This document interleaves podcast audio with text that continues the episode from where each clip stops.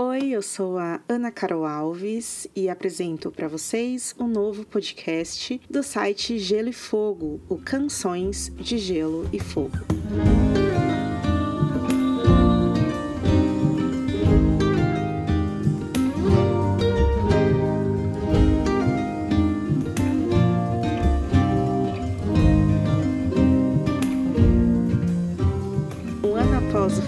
Podcasters, nossa antiga casa. A gente estreia esse novo projeto. Esperamos que vocês nos recebam nos seus fones, em casa, a caminho de seus compromissos, nas suas caminhadas diárias. Vai ser um imenso privilégio fazer parte da conversa sobre os livros e sobre as séries com você. Bom, para esse primeiro episódio, eu apresento a vocês Felipe Bini, editor do site. Fala galera, Felipe Bini aqui. Rayane Molinário, colunista do site. Oi, gente, tudo bem? E Arthur Aguiar, colunista do site. Oi, Arthur. Oi, Ana. Gente, nesse primeiro episódio, que a gente gravou agora no comecinho de agosto, a gente vai ter um papo informal sobre as nossas expectativas para House of the Dragon, da HBO. E a gente vai também tentar aí dar um panorama geral é, ao redor do trabalho do escritor George R. R. Martin, o que ele tem desenvolvido nos últimos anos e tudo mais. Vem com a gente, muito obrigada pela companhia.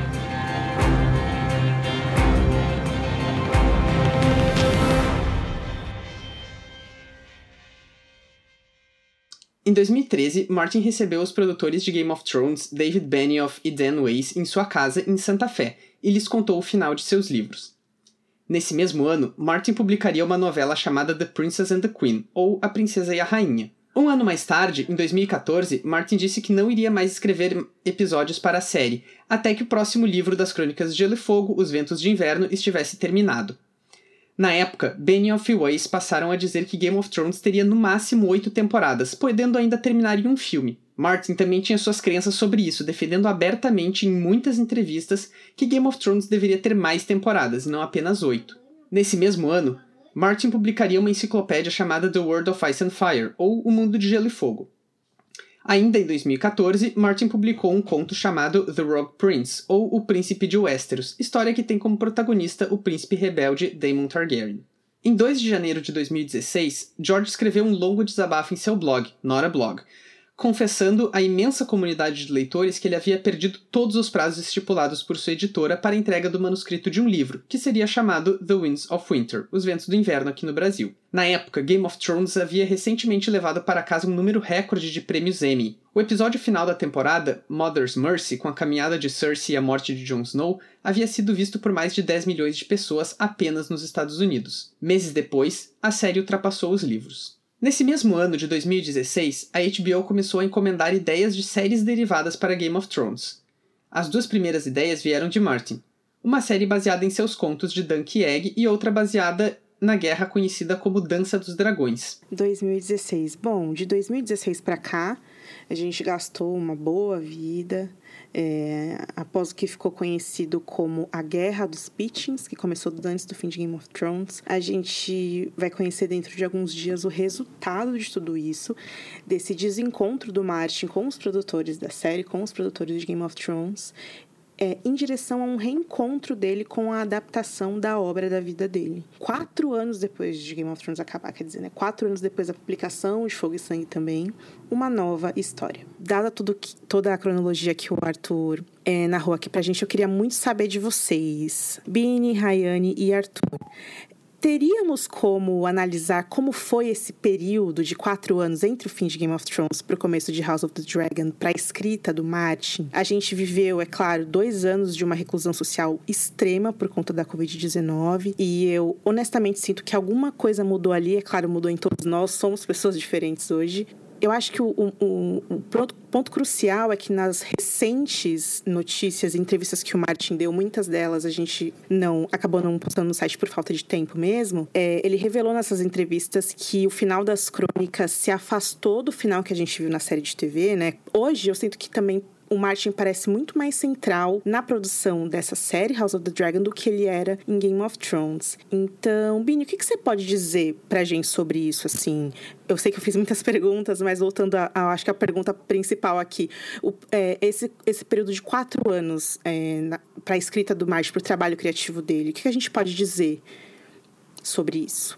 Bom, isso aí ele mesmo falou em alguns períodos aí durante o, os últimos anos, né? Que ele falou que se recolheu na cabana dele lá das montanhas para se isolar do Covid e acabou entrando num ritmo muito bom de escrita. É, isso, eu não lembro se foi 2020 ou 2021, mas. 2020, junho. Foi 20, né? E ficou lá até 21, quem sabe? Não lembro. Eu lembro que ele saiu para WorldCon, depois voltou. Enfim, ele entrou num ritmo muito bom do Windows, o que também a gente não dá para saber se significa muita coisa, porque como ele reescreve demais, nem tudo que ele produz durante um período bom necessariamente vai ser aproveitado, né? Mas, enfim, ele não largou o livro, né? isso é fato. Agora, se ele ficou só mexendo com o livro, resposta é não também. O que nunca foi o caso. Ele nunca mexeu só com livro em nenhuma época da, da escrita dele. Né?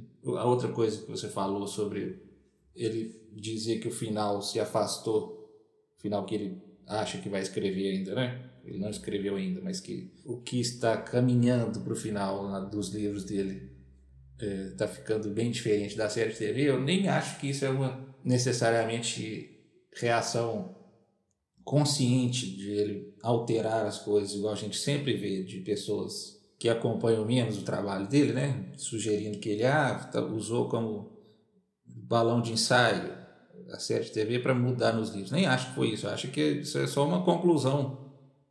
Não uma conclusão, uma consequência natural do tamanho e do escopo que a história do livro tem e que a da série de TV não tinha. Né? Então, eu acho que isso é, é inevitável. Não tinha como. A partir do momento em que a série de TV Game of Thrones quis dar um basta no tamanho dela e o Martin não quis dar um basta no tamanho da história dos livros dele, o que tem todo direito. Claro, é lógico que isso aí tem ramificações para todo lado ali na história. Se eu pudesse adicionar isso que você falou sobre o Martin nunca ter feito escrito uma coisa só, né, durante é, o período da carreira dele, eu acho que as pessoas vão entender agora o que aconteceu ali é, nesse período que Game of Thrones esteve no ar e que o Martin estava escrevendo é, histórias dentro do universo das Crônicas de Gelo e Fogo. Então, todo esse material que quem era fã mais hardcore sempre gostou muito, seja o Mundo de Gelo e Fogo, seja Fogo e Sangue, ou Dunkirk mesmo, as pessoas vão ver agora na, na TV espero que gostem, porque são histórias tão boas quanto é, as crônicas. E eu acho que talvez essa parte de, das pessoas pensarem que o Martin não estava fazendo nada, não estava escrevendo nada, eu acho que tenha potencial de ter uma nova narrativa agora, porque de fato ele estava fazendo isso que a gente vai, vai ver agora. O que pode também é, ser, ser um problema, Muita, muitas pessoas podem ver isso como um problema, mas é um, o jeito, a, a, o método dele, né? E que permitiu que a gente tivesse mais séries e mais livros para ler, enquanto não sai esse que é o principal e que ele de fato teve muitas, uh, não dificuldades, né, mas desafios para concluir. É, o primeiro Dunkirk, por exemplo, saiu em 98, ou seja, desde sempre ele escreve outras coisas. Né? Inclusive, o Conde de Dunkirk ajudou a promover os primeiros livros, porque ele foi bem sucedido na, numa antologia que em que ele saiu e o, e o primeiro livro nem era tão popular assim. Enfim. Eu acho que sempre uh, é bem útil a gente voltar para a metáfora que o George adora usar né, entre o escritor arquiteto e o escritor jardineiro. Essa ideia de que o que ele faz é plantar sementes, olhar a coisa crescer e ir moldando ela para chegar né, no, no que ele espera, mas que com o tempo isso vai se modificando, porque a planta não cresce como tu quer que ela cresça necessariamente. Uh, isso sempre foi o método mesmo, assim. Eu lembro que um tempo atrás eu cheguei a fazer um post lá pro, pro Gelo e Fogo que era sobre os projetos paralelos do Martin, né? E como as pessoas gostavam de apontar que tinha muitos e tal. E aí gente, eu tentei destrinchar um pouco quais eram esses projetos. Todo mundo fala muito de Wild Cards, né, que é aquela série uh, que tem vários escritores, uh, que tem mais de 30 livros agora, saindo desde os anos 80, aí, mas que o Martin não escreve faz quase 15 anos. Né? Ele é o editor, e obviamente isso toma certo tempo, mas o Martin tá em Westeros na escrita dele praticamente o tempo inteiro nos, na última década, no mínimo, assim. Né? A gente, o, o Martin não tem escrito outras coisas que a gente saiba, mas ele participa muito né, de, de produções em outras mídias. Ele é produtor executivo de um monte de coisa, roteirizou alguns episódios de Game of Thrones, ele está envolvido com os spin-offs até certa medida.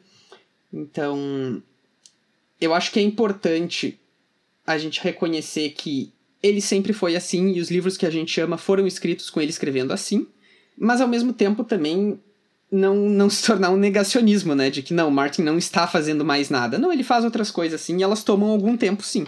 E que é uma coisa também que, que é como o Arthur falou, né? Uma coisa que ele sempre. É coisa que ele sempre fez, né? Faz parte mesmo do, do, do perfil profissional dele ser assim.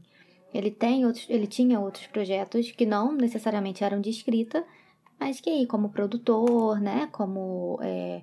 E, e eu acho que assim, o que aconteceu também desse período, desses quatro anos, igual que o Bini comentou nessa questão de que o pessoal pegou muito essa ideia de que, ah, ele usou a série como laboratório, e que assim, é uma coisa meio, meio não, né? É bem descabida quando a gente para pra pensar que, que ele realmente se afastou bastante da, da produção da série a partir de um determinado ponto.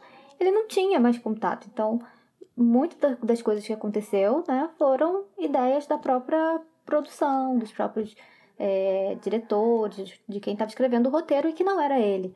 Então, assim, não tem como você fazer um laboratório de uma coisa que não é sua, sabe? É, né? Você não, vai, não tem como você fazer um teste de uma coisa que não é você que está escrevendo, é outra pessoa. É, e, eu acho que tem um problema que é quase teórico aí, que é de má compreensão de como funciona uma história. Porque uma coisa são fatos que sobre uma história, né? Eu posso chegar aqui para vocês e dizer existia uma princesa chamada Daenerys, ela estava exilada, ela ficou louca e morreu. Isso, isso é uma história completamente. É, pode ter fatos centrais que estão lá em Game of Thrones, mas é outra história. A história é a escolha de palavras, no caso de uma coisa audiovisual, é a escolha de imagens, é, é uma soma disso tudo. E se a, mesmo que o esqueleto seja igualzinho e a soma uh, se, seja diferente, seja porque é numa outra mídia, seja porque tu escolheu outra direção, sei lá, tu usou palavras diferentes para mesma mesmo diálogo, isso faz muita diferença. Eu acho que um exemplo muito engraçado disso é aquele remake de Psicose dos anos 90, que é um filme quase feito inteiramente igual, tipo, é, cena por cena ao filme do Hitchcock. E mesmo assim ele é horrível. Agora, Arthur, o que você está falando é muito interessante, porque eu não sei se vocês leram a, a, a matéria do Hollywood Reporter, do James Hibbert, que o Ryan Condal fala e que foi um mega shade, pelo menos todo mundo considerou, né? Que a coisa mais fácil que existe é terminar uma história. Já que a gente tá falando do Ryan, Ryan Condal aqui, a matéria do Hibbert conta que, na verdade, a HBO queria que essa série qualquer série que viesse depois de Game of Thrones fosse mais diferente possível de Game of Thrones. E é por isso que eles tentaram lá o Blood Moon. Não deu certo a série porque os executivos não gostaram e o, eles nem exibiram pro Martin e tal o cara lá, não foi o, o Blois, foi outro, disse que ele não sentiu aquilo que ele tinha sentido quando viu Game of Thrones pela primeira vez. E aí ele entendeu, e aí eles decidiram desenvolver o projeto de, de, de Fogo e Sangue, que se pareceria mais. E aí já veio com o seu papelzinho lá, seu, seu tomo de 3 mil páginas, o. Qual é o nome dele? É, o roteirista? Brian Cogman. E apresentou pros caras, gente, já fiz, tá pronto, vamos lá. Que, que dia a gente começa a gravar? Só que a HBO queria uma, uma mulher encabeçando o projeto, chamaram a Carly Ray, que é uma roteirista muito. É, uma, uma roteirista de muito prestígio, que trabalhou em Westworld e outras séries, e aí ela e o Martin não deram certo ali, né? Ela queria que a série começasse em um ponto da história e o Martin não concordou, e aí foi que o Martin chamou esse cara que é o Ryan Condal, que o que todos os jornalistas falam, que ele é um grande fã E eu não sei o que, que ser um grande fã quer dizer, porque na internet tem muitos grandes fãs. E isso não quer dizer que eles são bons escritores, né? Bons roteiristas. E nem bons leitores, né? Conheço dois outros grandes fãs que, né? Hoje é fácil falar que esses dois aí não são grandes fãs, nunca foram, mas eu lembro bem, no começo de Game of Thrones, o quanto era alardeado que era um projeto pessoal, né? Que, enfim. Sim. Inclusive pelo próprio cara que escreveu a matéria que a gente está citando aqui no Hollywood Reporter, que é um cara que ama colocar adjetivo em tudo, assim, sabe? Ele é foda, ele é, ele é complicado, porque ele é muito bom no que ele faz, que é extrair informação. Só que o que ele faz é do mal. Só que ele é do mal, e só que ele anda ainda na corda bamba perfeita de não ser um completo. Ele às vezes vacila na hora de ficar servindo como RP, né, da HBO, mas na maioria das vezes ele ainda tem um discernimento que muita gente não tem. E ele é foda. É complicado esse cara. Mas foi ele que vazou o negócio da série do Jon Snow e ele querendo fazer uma série que também não tem material base, então, tipo. Eu já não sei se. se tudo muda tão rápido ali, o Martin é convencido tão rápido de que as coisas podem ser boas ideias que. A gente não sabe mesmo, né? Vai que ele escreveu. Se chega o Kit Harington lá e convence ele, igual Benioff Weiss convenceram ele, ele aceita, pô. Ele fala, pô, ótimo, você, você é foda, você gosta mesmo do meu personagem. Você vai. Confia em você. E aí abraça esses caras até o inferno. É só levar o Martin pro restaurante que ele gosta Exato. que você consegue qualquer coisa. Falar de, de qualquer coisa de Liana com ele acabou. Eu tô vendo aqui ó, a declaração do cara, o Robert Greenblatt. Ele que falou que. Tô vendo aqui no, no Reddit do Valyria o cara falou que, é, que não era inassistível e nem horrível, era muito bem produzido e parecia extraordinário. Mas não me carregou ao mesmo lugar que a série original. Não tinha aquela profundidade e riqueza que o piloto da série original tinha. É porque não tinha livro, né?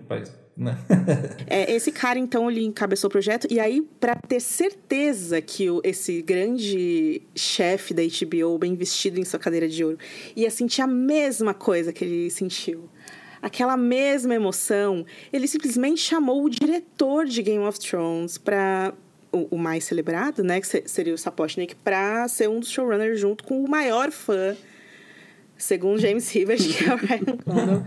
É, eu tô brincando, gente. É claro, eu, eu, espero, inclusive, que esses caras arrasem, assim. Tô brincando mesmo. Mas. É, então é, é isso, assim. Foi meio que no fundo, o George R. R. Martin teve ali o peso, né? Respondendo a pergunta se ele tá central ou não, né? Ele quis, ele, ele se esforçou ao máximo para que ficar, para que alguém que ele confiasse muito adaptasse isso e por outro lado os caras da HBO também têm é, a última palavra né e escolhem quem eles querem trazendo Sabochnik de volta. É provando que na verdade House of the Dragon vai ser Game of Thrones 2 né gente? Porque eu lembro que no começo tem um podcast que o Ryan Condal faz com outro cara ah, lá que eles fazem, falam sobre podcast. É um que é sobre props, né, de, de cinema. Isso, de... é, objetos de, de cena de filmes e tal. E ele falava que tinha essa House of the Dragon ia ter um aspecto que ia, que, iria, que era muito importante para eles, que era sobre adereços e figurinos e que ia ter uma cara de ser uma outra época de Westeros. Eu não sei se vocês sentiram que isso de fato vai acontecer em House of the Dragon. Para mim é Game of Thrones 2 mesmo. Mas isso muito por conta eles terem chamado um diretor que já tinha estabelecido ali um monte de signos, um monte de coisas pra série que veio antes. Dessa questão de, de figurino, caracterização e tudo mais, eu achei mais caprichado. É, assim. também achei isso. Passa, passa uma vibe assim mais de realmente uma coisa realeza. Em Game of Thrones, eu não sei também porque a gente só viu o trailer, né, e algumas fotos e tudo mais. Mas em Game of Thrones tinha alguns figurinos que eram ok, razoáveis. Mas tinha outros que eram totalmente que você via, você ficou assim, gente, o que, que é isso? Sabe? Não, não, não, não, ornava com, com o resto das coisas. O pior dia para mim foi então, quando eles assim... vestiram a área igual o Ned, inclusive o cabelo pra ser um callback. aquele dia foi o meu fim, Nossa, galera. Lá no início tem, tem aquele vestido da Marjorie que parece uma árvore. O pior é que eu amo aquele vestido, não vou mentir. Uma coisa que eu ia falar ainda sobre a questão da equipe de, de House of the Dragon é que tem uma pessoa que tá ali no meio que passa despercebida, mas que eu acho que, que é um um, indicativo interessante que é a Timiko. Ela é uma ela é assistente de escrita do George. Ela é uma das minions, né? Como a gente costuma chamar, como ele costuma chamar as pessoas que trabalham diretamente com ele e tal. E ela foi designada por ele para representar ele na sala de escritores, né? Na, na sala de roteiristas de House of the Dragon. Uh, isso quer dizer que ela tem muito poder em alguma coisa? Não. Né? Mas ela tá lá enquanto. Enfim, uma, uma, a voz do Martin mesmo, né?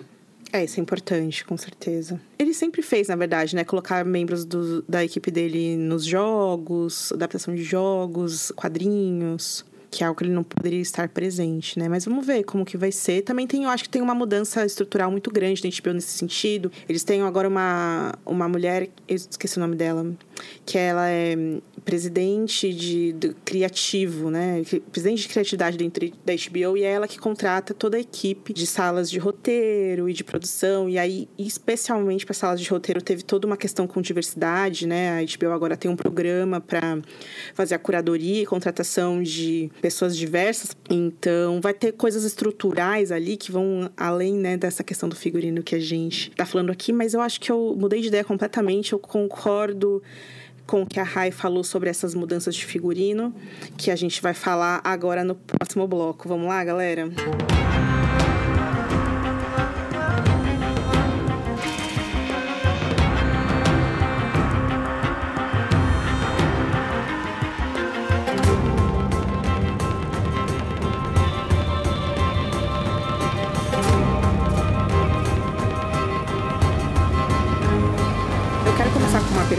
que aqui no nosso roteiro, mas é o seguinte: o... foi o Sapochnik, ele disse isso numa entrevista tem um tempo já, que a Rhaenyra Targaryen, ela é abre aspas, a cara da série, fecha aspas. Enfim, a gente tem os contos e as histórias que, que vão servir de, de base para a série.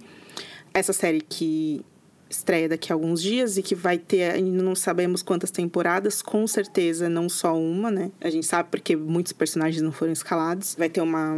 Enfim, é muita história que acontece, é muita coisa que acontece. Mas sempre teve essa discussão. E se a gente fosse apontar talvez dois, dois protagonistas, eu acho que até pela modo que a gente organiza a série nas wikis, né, era sempre ah, é a história da guerra entre a Rhaenyra e o Aegon II. Nunca a história entre a, Rhae a Rhaenyra e a Alicent, como é colocado aqui. Ou ainda a história da Rhaenyra, Alicent e Daemon, né? E ainda o Corlys Velaryon... Mas o Corlys Velaryon, acho que ele também teve essa ascensão aí na série, né? Como personagem de muito destaque. Acho que ele, ele inspira muita simpatia no Fogo e Sangue ele, ele, simpatia e interesse, né? Ele é um personagem interessante. E aí acho que eles aproveitaram disso, né? Pra, pra dar destaque. Ele tem nele o que muita gente achava que alguns personagens ali de Game of Thrones tinha, mas não tinha, não. Esse personagem uhum. é que tem isso. Dá pra citar Sim. vários, assim, tipo, é, de carisma mesmo, assim. Sim. E, nossa, gente, de todas as entrevistas que eu vi, o ator do, Cor do Corlys, ele é o mais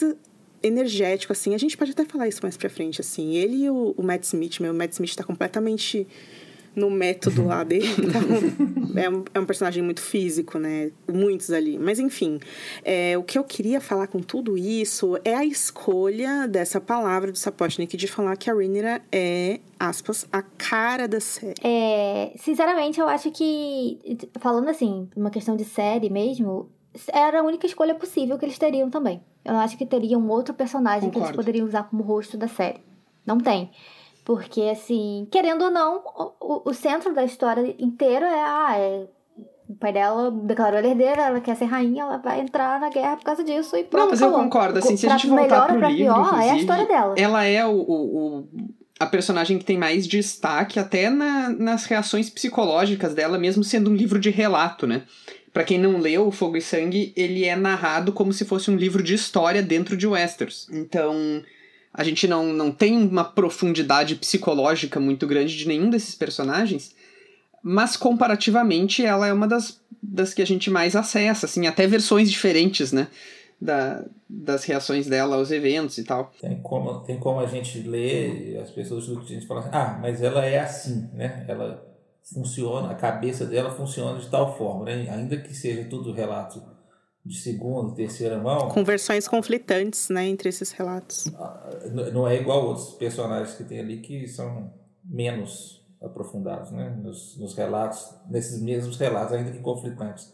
Acho que a única, talvez, alternativa que tivesse é isso aí seria ter o Egon também, mas só como o Egon não vai ter um papel proeminente nessa temporada ainda, não tem como. É, eu ia dizer justamente isso, que o Egon é um personagem menor uh, em termos de desenvolvimento, mesmo ele sendo um dos atores políticos principais ali, né? Porque, afinal, ele é o rival da, dela, né? No, no conflito, mas ele é um personagem muitíssimo mais apagado, assim. O que explica muito, né? Que uh, exista muito. As pessoas se mobilizem muito mais, os leitores se mobilizem muito mais pela Rhaenyra e seja pelo, pela presença do Daemon ali também, do que pelo Egon, que ninguém lembra, né? Ninguém. É, quem começa tudo, assim, promovendo a causa, nem ele mesmo. É, exato. É, a antiga editora da Suma, ela falava que era uma, ela amava a história porque tinha muito potencial para fanfic. Mas aí depois eu fiquei pensando, gente, é, é, tem muito casal aqui, sabe? Rainer e Kristen, Kristen Alicent, Damon Rainer, uhum. Damon Nettles, Rainer Lainor, Damon Misária, criança chorando, vou desmaiando, sabe? Tipo assim, confusão. É, ela é mais novelão mesmo, até por, pelo formato, né? Porque quando esses caras vão escrever. É uma boa descrição. Hã? Novelão é uma boa descrição. É, porque quando esses caras vão escrever a história deles mesmos, e essa história oficial dos feitos, dos reis e tal, é, uhum. vira fofoca, né?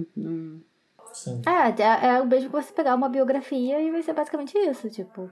Por mais que, que, você, que esteja escrito lá, ah, não, tipo, ah, você é imparcial. Não vai, nunca vai. Ana, isso que tu falou, eu acho que é um, uma coisa interessante da gente trazer sobre a série, uh, que tem um pouco a ver com as nossas expectativas e tal. Mas, por essência, eu acho que essa série ela não tem potencial para ser tão boa quanto Game of Thrones foi em algum momento, e ao mesmo tempo ela não tem potencial para ser tão danosa se ela for ruim. Eu acho que essa série vai ser muito mais violenta que Game of Thrones. Eu não sei se eles vão adaptar essas coisas, mas crianças sofrendo danos psicológicos e físicos por metro quadrado durante a Dança dos Dragões é. Ah, teve uma repercussão sobre isso esses dias, não teve? De alguém de dentro da produção falando assim, ah, na época era assim. É, mas foi em relação à, à violência sexual, né? Que é o ah, era violência que eles geralmente usam para justificar. Que é. era um do, mas super esse negócio... né, em Game of Thrones. É, foi o próprio é. Sapochnik, aí é sempre essa história, né, do diretor. E aí o James, até porque então, o James essa... Corey falou, ah, será que né, tal. Não é, e essa foi meio que, que tipo, até um, uma escolha um pouco esquisita, porque eu, particularmente, não lembro de ter esse aqui. Eu ia só fazer um paralelo. Tipo, se a gente pega aquela cena na primeira temporada de Game of Thrones, de quando eles vão matar o bebezinho lá da. Os filhos, né, do Robert, que começa com o bebezinho sendo morto lá no bordel. Eles não mostram a cena, por motivos óbvios, né? A gente sabe o que aconteceu. Tipo, tem a mulher gritando e tal, tem um sangue assim espirrando, mas a gente não vê. Mas tem aquela cena no, no Princesa e a Rainha, que é da Helena com os filhos, e não tem meio que como você cortar muito daquilo. Então, assim, ou eles não vão fazer a cena, ou eles vão ter que é, mostrar. É, e é uma coisa muito pesada. Que ela vê faz parte do, de toda a cena, né? E a é, gente tem, queria, então, teria assim, que ver ela vendo. E vocês viram a atriz que, escal, que escalaram pra ser a Helena, né? Tipo, é, é pra gente sofrer mesmo com ela, assim. Eu já achei. Você diz por causa da cara dela, assim? Isso, ela é muito assim, amável, sabe? É tipo a cara que eles arrumaram da Michelle Fairley, que tinha uma cara de sofrimento pra Kathleen. Nossa, inclusive. Ela nunca sorriu na vida. É, eu, é, tinha gente reclamando por que, que não, não escalaram mulheres gordas pra fazer a Helena e a Rainer, né? Eu também não sei, gente. Também, né? Podia ser, não sei dizer. O povo vai sofrer com essa história, o povo nem sabe ainda. É, isso é uma coisa que realmente eu fico pensando como é que vai ser. Porque assim é difícil de você assumir um lado assim de bem, de gente que quer o bem ali, entendeu? Tipo Stark. Stark é bom. Stark é bom. Ali não tem ninguém bom. Você, pode ficar do lado da Rainha, beleza. Mas você quer que ela se vingue, você quer que ela seja a noiva do Kill Bill. E foda o mundo inteiro. Não é de fato o bem. É, não, mas aí nesse, nesse caso eu acho que entraria o Corlys na, no, no, no, no contexto da Corlys, série. a Rhaenys também. É, mas a Rhaenys eu não tenho certeza por causa do trailer. Uhum. Porque me deu uma vibe meio assim. Fodona. Fazer umas intriguinhas aqui e ali também, É, sabe? achei Meio um que. pouco disso. Aquele ressentimento, tipo, é, tipo, ah, era pra eu ser rainha, agora então vou fazer o inferninho aqui pra ver o que, que vai dar. Pensei exatamente É. nisso. O que é totalmente válido também, mas enfim. Ah, É, Não é, não representa alguém sensato e bom e justo e etc. Eu também fico pensando que, tipo assim, é muito mais fácil pro público. é, tem toda essa questão, sabe? De, tipo assim, o ódio move, né? Os comentários online. Gente, me dá só um segundinho. Pode continuar falando, tá? Só um Tá. segundo. Como as pessoas são engajadas a comentar a série, sabe? E como é importante esses personagens que têm vários tons de cinza, mas como você vai odiar a Rhaenyra tendo que ela é casada com um gay, sabe? Fico pensando isso, tipo assim, ela é mó legal. E eu acho também que já tem um. Já tem todo um. Eu peguei a frase da metade e eu não sei se isso deixou ela melhor ou pior. É uma frase muito boa. Eu acho que tem toda um- uma comunidade ali que tá se criando em volta da Alicent, porque é legal odiar ela, então é claro que, na verdade, o mais legal é gostar dela. Ah, eu, desde o casting, já, já estou defendendo a Alicent.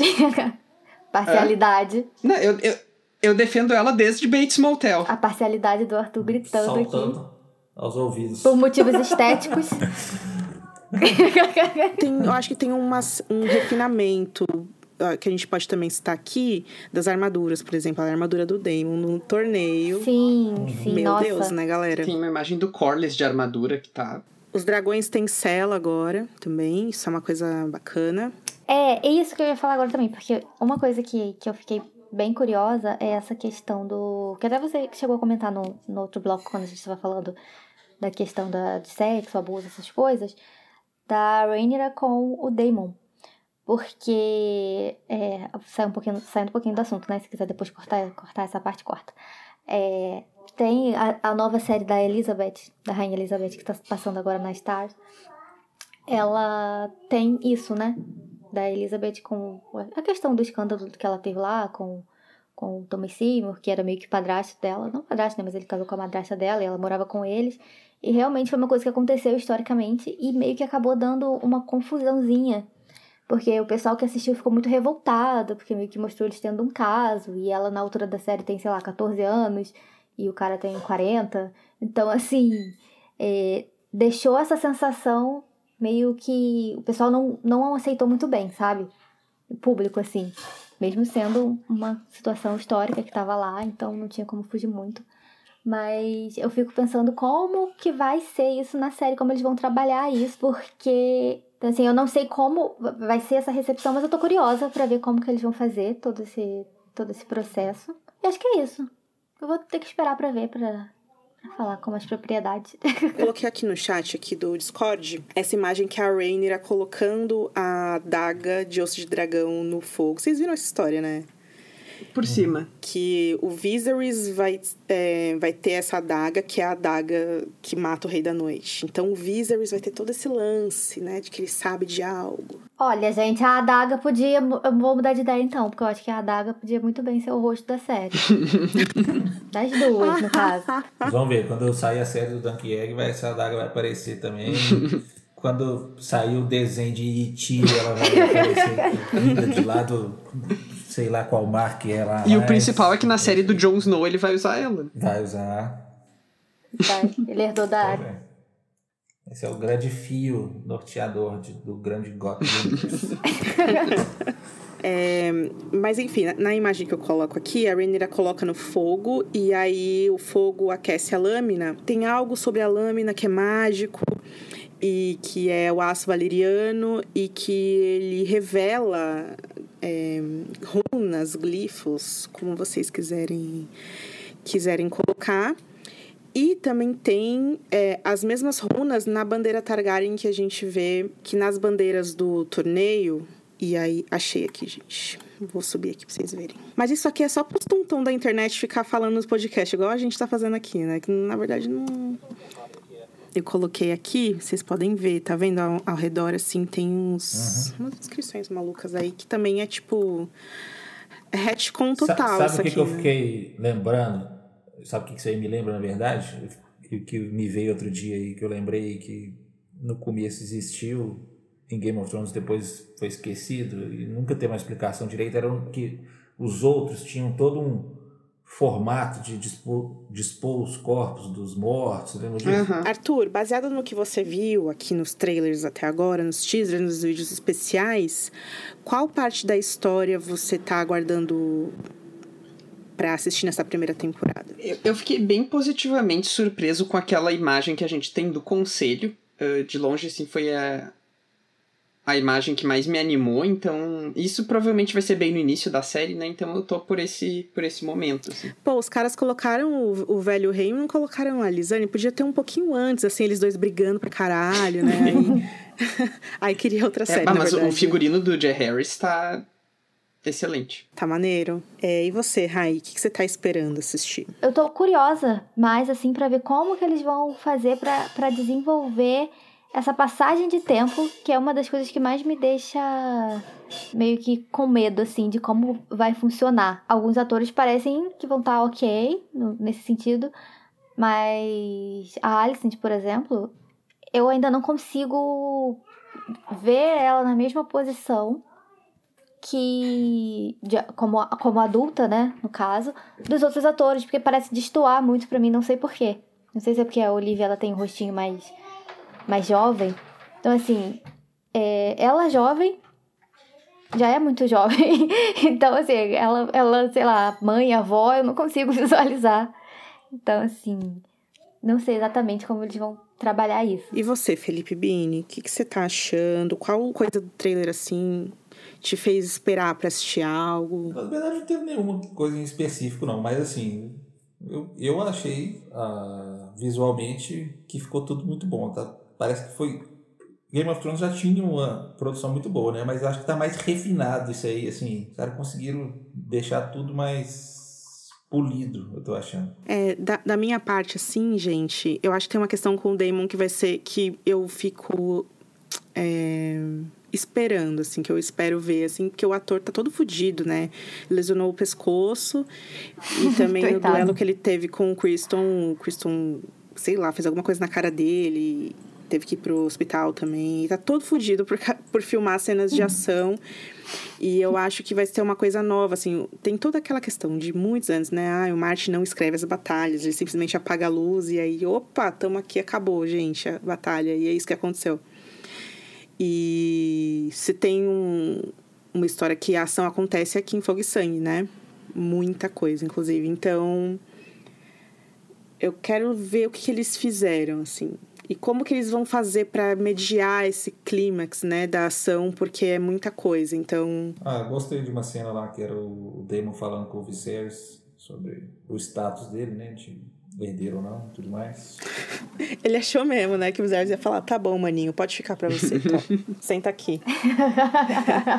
Bom, pessoal, então essa foi a primeira edição do Canções de Gelo e Fogo. Eu espero que você tenha gostado de ficar essa humorinha uma horinha e pouco com a gente discutindo as Crônicas de Fogo e Game of Thrones, House of the Dragon com a gente. A gente volta em breve com um novo episódio para você. Talvez o próximo episódio já seja a cobertura do primeiro episódio, ainda sem nome, da primeira temporada de House of Dragon, que estreia em 21 de agosto. É, a gente também já quer deixar o convite para vocês enviarem perguntas e sugestões para a gente nos comentários. Algumas perguntas a gente vai ler é, nas próximas edições do programa. Então, dúvidas ou comentários que vocês tiverem sobre notícias ou até sobre o primeiro episódio de House of the Dragon que vai ao ar em breve, deixem aqui pra gente ou nas nossas contas do Twitter. A gente vai deixar linkado aqui na descrição do post para vocês. Tá bom? Então é isso, acesse www.gelifogo.com. Um abraço a todos e até mais. Tchau, tchau. Tchau, gente. Tchau, gente. Até a próxima. Tchau, até mais.